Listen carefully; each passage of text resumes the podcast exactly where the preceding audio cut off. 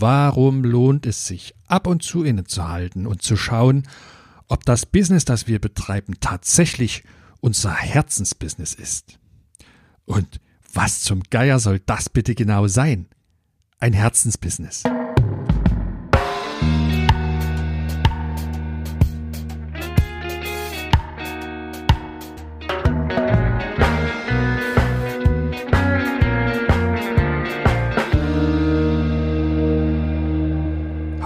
Herzlich willkommen hier beim Impact Makers Podcast, dem Podcast für Kleinunternehmer und Selbstständige. Mein Name ist Ronald Schirmer, ich bin dein Gastgeber hier am Podcast und ich freue mich wahnsinnig, dass du hierher gefunden hast.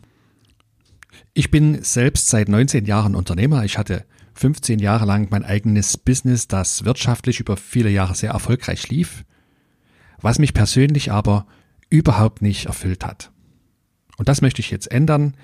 Ich erschaffe mein eigenes Herzensbusiness und ich möchte meine Erfahrungen dabei und meine Erkenntnisse gerne in diesem Podcast mit dir teilen. Meine erste Firma habe ich vor 19 Jahren gegründet zusammen mit Partnern. Das war eine kleine Internetfirma. Wir haben eine Webseite für Produktvergleiche und Preisvergleiche betrieben. Wir waren damit nicht die allerersten, aber unter den ersten, eine der ersten Seiten hier in Deutschland, die so einen Service angeboten haben. Meine Firma ist über die Zeit in kleinen Schritten gewachsen, unser Team ist immer größer geworden und das hat natürlich am Anfang riesigen Spaß gemacht. Vor allem, weil wir auch immer mehr Geld damit verdienen konnten und weil wir jede Menge richtig tolle Menschen versammelt haben. Also wir haben uns ein Team aufgebaut mit der Zeit und dabei ganz, ganz viele ganz tolle Menschen kennengelernt und das hat wirklich großen Spaß gemacht. Doch mit der Zeit, auch während das Geschäft an sich wirtschaftlich richtig erfolgreich lief, ist mir aufgefallen, dass ich auf das, was ich tue, dass ich auf das Produkt, auf mein Angebot überhaupt nicht stolz bin. Der Nutzen, den wir mit unserer Webseite erbracht haben, der war mir für mein Empfinden viel zu gering. Das Geschäftsmodell war sehr, sehr austauschbar. Es strömten immer mehr Wettbewerber in den Markt hinein. Und ich fand insgesamt in unserem Tun keine Erfüllung. Ich habe stattdessen immer die Unternehmer bewundert, die auf das, was sie tun, so richtig stolz sind. Da gibt's ja die Sorte von Menschen, die jedem, ob er danach gefragt hat oder nicht, von dem, was sie tun, ungefragt erzählen, einfach weil sie gar nicht anders können, weil sie auf das, was sie tun, derartig stolz sind, dass sie das permanent in der Welt verkünden müssen. Und das war bei mir selber eben überhaupt nicht der Fall. Im Gegenteil, ich habe mich teilweise sogar für unser Produkt geschämt, weil wir technisch und inhaltlich immer mehr in Rückstand gerieten zu unseren Wettbewerbern und weil einfach auch der Nutzen, den wir erbracht haben, viel zu gering ausgefallen war. Was haben wir letztlich getan? Wir haben uns nahezu überhaupt nicht auf unsere Kunden und unsere Zielgruppe fokussiert, sondern wir haben einfach geschaut, dass wir unsere Webseite gut in den Suchmaschinen positionieren können, damit möglichst viele Besucher auf die Seite kommen und wir dann durch äh, Verkaufsprovisionen und äh, Werbepartnerschaften viel Geld verdienen konnten. Ich habe natürlich am Anfang gedacht, das ist vollkommen normal, so funktioniert das Business halt und Hauptsache die Kasse stimmt. Vielleicht denkst du an der Stelle auch, ja, was ist da jetzt schon so schlimm? Äh, es gibt in jedem Job immer mal Situationen, wo wir unzufrieden sind mit dem, was wir tun. Und ich stimme an der Stelle zu. Für eine begrenzte Zeit ist natürlich das Wichtigste überhaupt, dass dein Business wirtschaftlich überhaupt funktioniert erst einmal. Doch auf lange Sicht, und das ist meine persönliche Erfahrung, macht es uns unzufrieden, wenn wir mit unserem Business keine Erfüllung finden. Und wie kann sich das zum Beispiel auswirken? Bei mir war das so, ein paar Jahre später lief meine Firma dann wirtschaftlich nicht mehr so erfolgreich. Sie begann rote Zahlen zu schreiben. Und ich habe zwar wirklich viel versucht in der Zeit, um den Laden wieder auf Kurs zu bringen, äh, vielleicht neue Geschäftsmodelle aufzubauen. Das ist mir letztlich aber nicht gelungen im Nachhinein darüber reflektiert, bin ich überzeugt davon, dass das unter anderem daran lag, dass ich eben nicht in meinem Herzensbusiness gearbeitet habe, sondern dass ich ein Geschäft betrieben habe, was mich nicht wirklich zufriedengestellt hat, was mich nicht wirklich erfüllt hat. Und deswegen konnte ich letztendlich nicht die benötigte Energie aufbringen, um das Unternehmen vorm Untergang zu retten. Im Jahr 2015 war die Firma dann Geschichte. Wir haben den Geschäftsbetrieb der Firma aus wirtschaftlichen Gründen eingestellt und das war natürlich die schwärzeste und bitterste Erfahrung als Unternehmer für mich bis dahin überhaupt. Aber es musste ja weitergehen und ich habe mich dann auf die Suche begeben nach einem Rezept für so ein Business. Ich habe mir die Frage gestellt, wie kann man systematisch ein Business erschaffen, das nicht nur wirtschaftlichen Erfolg verspricht, sondern das dem Inhaber auch Erfüllung verschafft. Bei meiner Suche nach neuen Ideen, nach Inspiration bin ich auf einen äußerst bemerkenswerten und interessanten Menschen gestoßen. Und dieser Mensch heißt Günter Faltin. Günter Faltin war lange Jahre lang Professor für Entrepreneurship an der Freien Universität in Berlin. Er ist selbst Unternehmer und er ist auch Autor einiger sehr bekannter Bestseller zum Thema Unternehmertum. Und was hat der Günter Faltin nun mit dem Thema Herzensbusiness zu tun? Günter Faltin vertritt im Wesentlichen drei spannende Kernthesen. Seine erste These lautet, heutzutage kann jeder, der das möchte, ein Unternehmen gründen. Wir brauchen dazu gar nicht Unmengen an Kapital, sondern was wir benötigen ist ein kreatives Konzept, eine kreative Idee, wie wir die Probleme unserer Zielgruppe lösen können. Wie kommt er jetzt darauf, dass wirklich jeder ein Unternehmen gründen könne? Er sagt, dass uns da die Entwicklungen in unserer modernen Welt natürlich in die Karten spielen. Ja, das weltweite Wissen steht uns jederzeit und überall per Knopfdruck zur Verfügung. Und wir können weltweit Hersteller kontaktieren, wir können Kunden auf der ganzen Welt finden. Und die Digitalisierung hat beispielsweise viele Prozesse vereinfacht. Und das macht Gründen so einfach wie nie zuvor. Außerdem schlägt er vor, dass alle Abläufe in unserem Business, die nicht unmittelbar zu unserem Kerngeschäft gehören, an professionelle Komponenten ausgelagert werden können. Also wir müssen gar nicht alles selber tun als Unternehmer. Seine zweite Kernthese lautet, Unternehmer zu sein, ein Leben als Unternehmer zu führen, das ist die beste Alternative überhaupt. Und das Motto seiner Stiftung für Entrepreneurship lautet dann auch konsequent, Be an Entrepreneur. Es gibt keine bessere Alternative. Also sei ein Unternehmer, es gibt keinen besseren Lebensstil. Tja, das ist natürlich eine gewaltige Aussage. Für mich passt die einfach wie die Faust aufs Auge. Ich erkenne mich in dieser Aussage eins zu eins wieder und ich finde, wenn man ein bisschen drüber nachdenkt, dann hat der Faltin recht. Günter Faltins dritte Kernthese lautet, wir brauchen in Deutschland viel mehr Menschen, die Unternehmer werden. Wie kommt er darauf oder was, was möchte er damit sagen? Nun, Faltin sagt, die großen Probleme unserer heutigen Zeit, ökologische Probleme, soziale Probleme, die werden weder die Politik für uns lösen, noch werden Großkonzerne das für uns tun. Und deswegen müssen wir als Unternehmer selbst in den Ring steigen. So drückt er sich da bildlich aus. Also wir müssen die Initiative ergreifen und das geht eben am besten als Unternehmer, weil wir dann selbstbestimmt und frei entscheiden können, wie wir handeln wollen und was wir mit unserem Tun bewirken wollen. Wir können das entweder mit cleveren Geschäftsmodellen selbst erreichen oder einfach indem wir Teile unseres Gewinns, wenn wir wirtschaftlich erfolgreich sind, dafür einsetzen, für eine bessere Welt zu kämpfen. Und so zeichnet der Faltin ein Bild von einer neuen Wirtschaft, die möglich ist, wenn viel mehr Menschen selbst Unternehmer werden. Und diese Vorstellung hat mich begeistert und sie begeistert mich bis heute. Genauso möchte ich Unternehmer sein. Ich finde Faltins Bücher sehr, sehr ansprechend, sehr schlaue Gedanken, die er darin äußert, sehr inspirierend formuliert und geschrieben. Ich war mehrmals in Berlin zum Entrepreneurship Summit. Das ist eine Veranstaltung der Stiftung für, für Entrepreneurship, die einmal im Jahr stattfindet. Und dort treffen sich jede Menge visionäre Unternehmerinnen und Unternehmer, tauschen sich aus. Es gibt ganz, ganz tolle Vortragsredner, Workshops. Die Atmosphäre, die dort stattfindet, ist einfach was vollkommen anderes für mich gewesen, als ich das in über 10, 15 Jahren äh, im Online-Business kennengelernt hatte. Der Spirit auf diesem Entrepreneurship Summit ist ein ganz, ganz anderer und es ist der Spirit, der mich ergriffen hat, der mich motiviert, aktiv die Welt ein bisschen zu verbessern, indem ich mein eigenes Herzensbusiness erschaffe. Das bekannteste Buch von Günter Falting, das heißt Kopf schlägt Kapital. Falls du das noch nicht kennst, ich kann dir das vollsten Herzens empfehlen. Günter Faltin ist nämlich nicht nur Theoretiker und Hochschulprofessor, sondern er ist auch Praktiker. Er hat selbst Unternehmen gegründet und mitgegründet und hat vor über 35 Jahren ein Unternehmen namens die T-Kampagne ins Leben gerufen. Und darüber schreibt er in seinem Buch Kopf schlägt Kapital im Detail und erläutert daran eben die Prinzipien für die Gründung eines erfolgreichen Unternehmens, die ich vorhin erläutert habe. Und schauen wir uns das Beispiel der T-Kampagne einmal genauer an, denn dann können wir viel besser verstehen, was Faltin damit meint, wenn er sagt, wir brauchen ein schlaues Konzept, um erfolgreich zu gründen, wir brauchen aber nicht unbedingt jede Menge Kapital im Rücken. Die Idee hinter der T-Kampagne war, bestehende Praktiken einfach zu hinterfragen und neue Wege zu finden, wie Teehandel vereinfacht werden kann.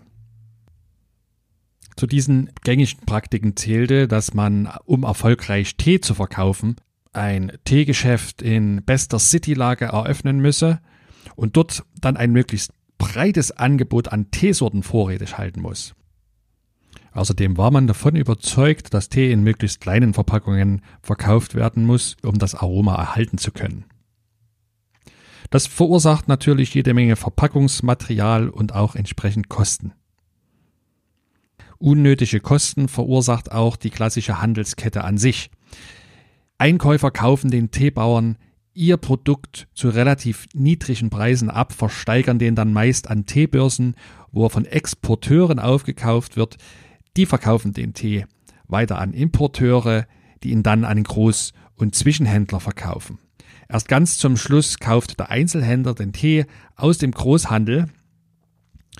Und das verteuert das Produkt natürlich, ohne dass dem Tee selbst irgendein Wert hinzugefügt würde. Und was hat die Teekampagne jetzt anders gemacht? Eine der ersten Überlegungen war, um auf die benötigste Mindesteinkaufmenge zu kommen, um direkt bei den Bauern vor Ort kaufen zu können, konzentriert man sich auf eine einzige Teesorte. Und dafür wählt man die beste Teesorte aus, die bekannt ist. Und das ist der Jiling-Tee, der in der gleichnamigen Region an den Südhängen des Himalaya wächst.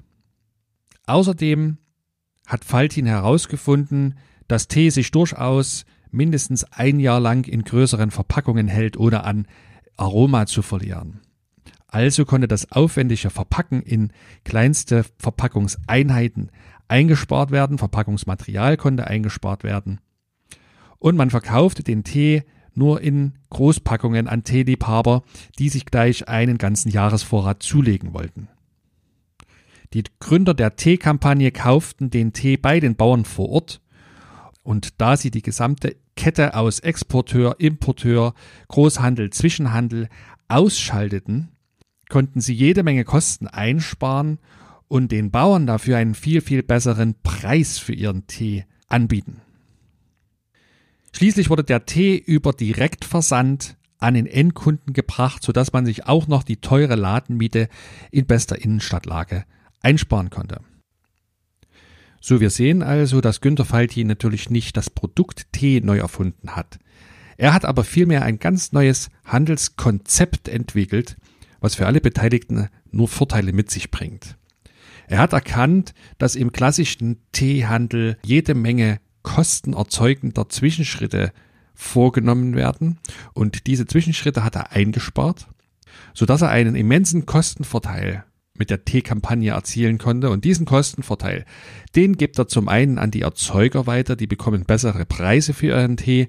Und zum anderen bekommt der Verbraucher ebenfalls hochwertigen Darjeeling-Tee sehr viel günstiger als bisher. Und das Spannende an der ganzen Geschichte ist, mit diesem Konzept ist die Teekampagne seit Mitte der 90er Jahre zum größten Importeur von Darjeeling-Tee weltweit aufgestiegen. Und das ist natürlich ein starkes Stück. Das, solche Geschichten, die finde ich richtig motivierend. Genau das ist die Art von Business, die ich gerne machen möchte und die ich gerne unterstützen möchte. Neben dieser ganzen Inspiration durch Günter Faltin, durch die T-Kampagne, durch den Entrepreneurship Summit, frage ich mich und habe ich mich die ganze Zeit gefragt, was unterscheidet jetzt eigentlich ein richtig, richtig erfolgreiches Business von denjenigen Business, die nicht erfolgreich sind? Und das sind in Deutschland leider mit Abstand die meisten aller kleinen Businesses. Und hier im Podcast, da geht es um Kleinunternehmen, da geht es um Selbstständige. Es geht hier nicht darum, das nächste große Google auf die Beine zu stellen. Ich habe also sehr, sehr viel gelesen, ich habe sehr, sehr viel recherchiert, tue das bis heute und meine Erfahrungen, meine eigenen Erlebnisse natürlich immer wieder reflektiert, um daraus zu lernen. Und ich habe für mich entdeckt, dass es drei Säulen gibt, die bei den allermeisten wirklich erfolgreichen Kleinunternehmen vorhanden sind. Die erste Säule ist, erzeuge einen richtig großen Nutzen für Menschen, die du magst, und zwar ohne dabei Dritten zu schaden. Hier geht es gar nicht darum, das eigene Hobby in jedem Fall zum Beruf zu machen. So ein Hobby, das darf wirklich gern Hobby bleiben. Fun Fact am Rande. Günter Faldin beispielsweise hat für Tee an sich gar nichts übrig.